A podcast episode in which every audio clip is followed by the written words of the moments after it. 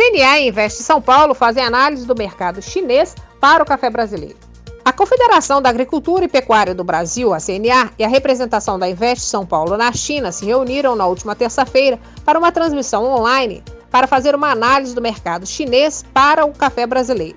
A coordenadora de exportação da CNA, Camisa Sander, conduziu o debate e falou do estudo elaborado em parceria pelas duas entidades, que traz características gerais sobre o tamanho do mercado chinês do café e os principais fornecedores para o país e oportunidades de acesso ao mercado para os cafeicultores brasileiros. A China é um mercado desafiador para colocar os produtos agropecuários nas gôndolas do país asiático.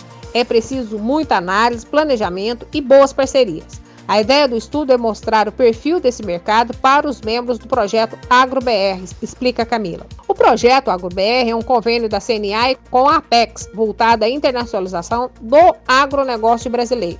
A iniciativa auxilia o empresário do setor, viabilizando negócios internacionais para aumentar a presença de pequenos e médios produtores do comércio exterior além de diversificar a pauta de exportação brasileira. Durante o evento online, a analista de mercado da Invest São Paulo, Fernando Veloso, afirmou que ao final de 2020 o país asiático será uma das poucas economias a ter crescimento. De acordo com Fernando, a economia chinesa está a todo vapor e de julho a setembro deste ano cresceu 5% a mais do que o mesmo período de 2019.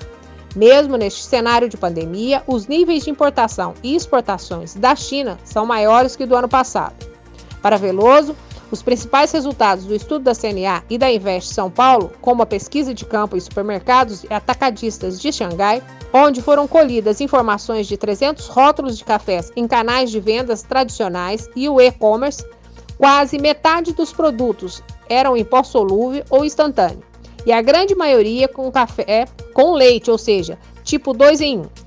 O analista ainda disse que a pesquisa apontou ampla popularidade do café em pó solúvel instantâneo entre os consumidores pela facilidade no preparo, porque na China há vários pontos de reposição de água quente devido ao hábito do consumo de chás. O café solúvel é o principal tipo de produto consumido pelos chineses.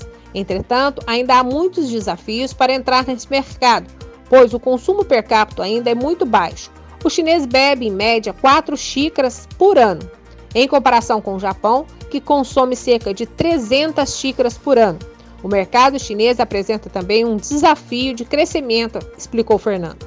Já a assessora técnica da CNA, Raquel Miranda, que também esteve presente no debate, destacou o potencial do Brasil na cafeicultura. Somos o principal player e exportador de café verde solúvel do mundo. A cada 10 xícaras consumidas, 3,8 são de origem brasileira. O café solúvel é a porta de entrada para o mercado para os jovens no café na China, pela facilidade do preparo. O Brasil tem quantidade suficiente para abastecer qualquer mercado mas é necessário que o produtor trabalhe qualidade e pós-colheita, para manter sempre um padrão de sabor e aspecto visual. Para Raquel, quando se fala em mercado chinês, o desafio é levar produtos corretos e de qualidade, além de fazer marketing. Valéria Vilela para o Depois da Porteira.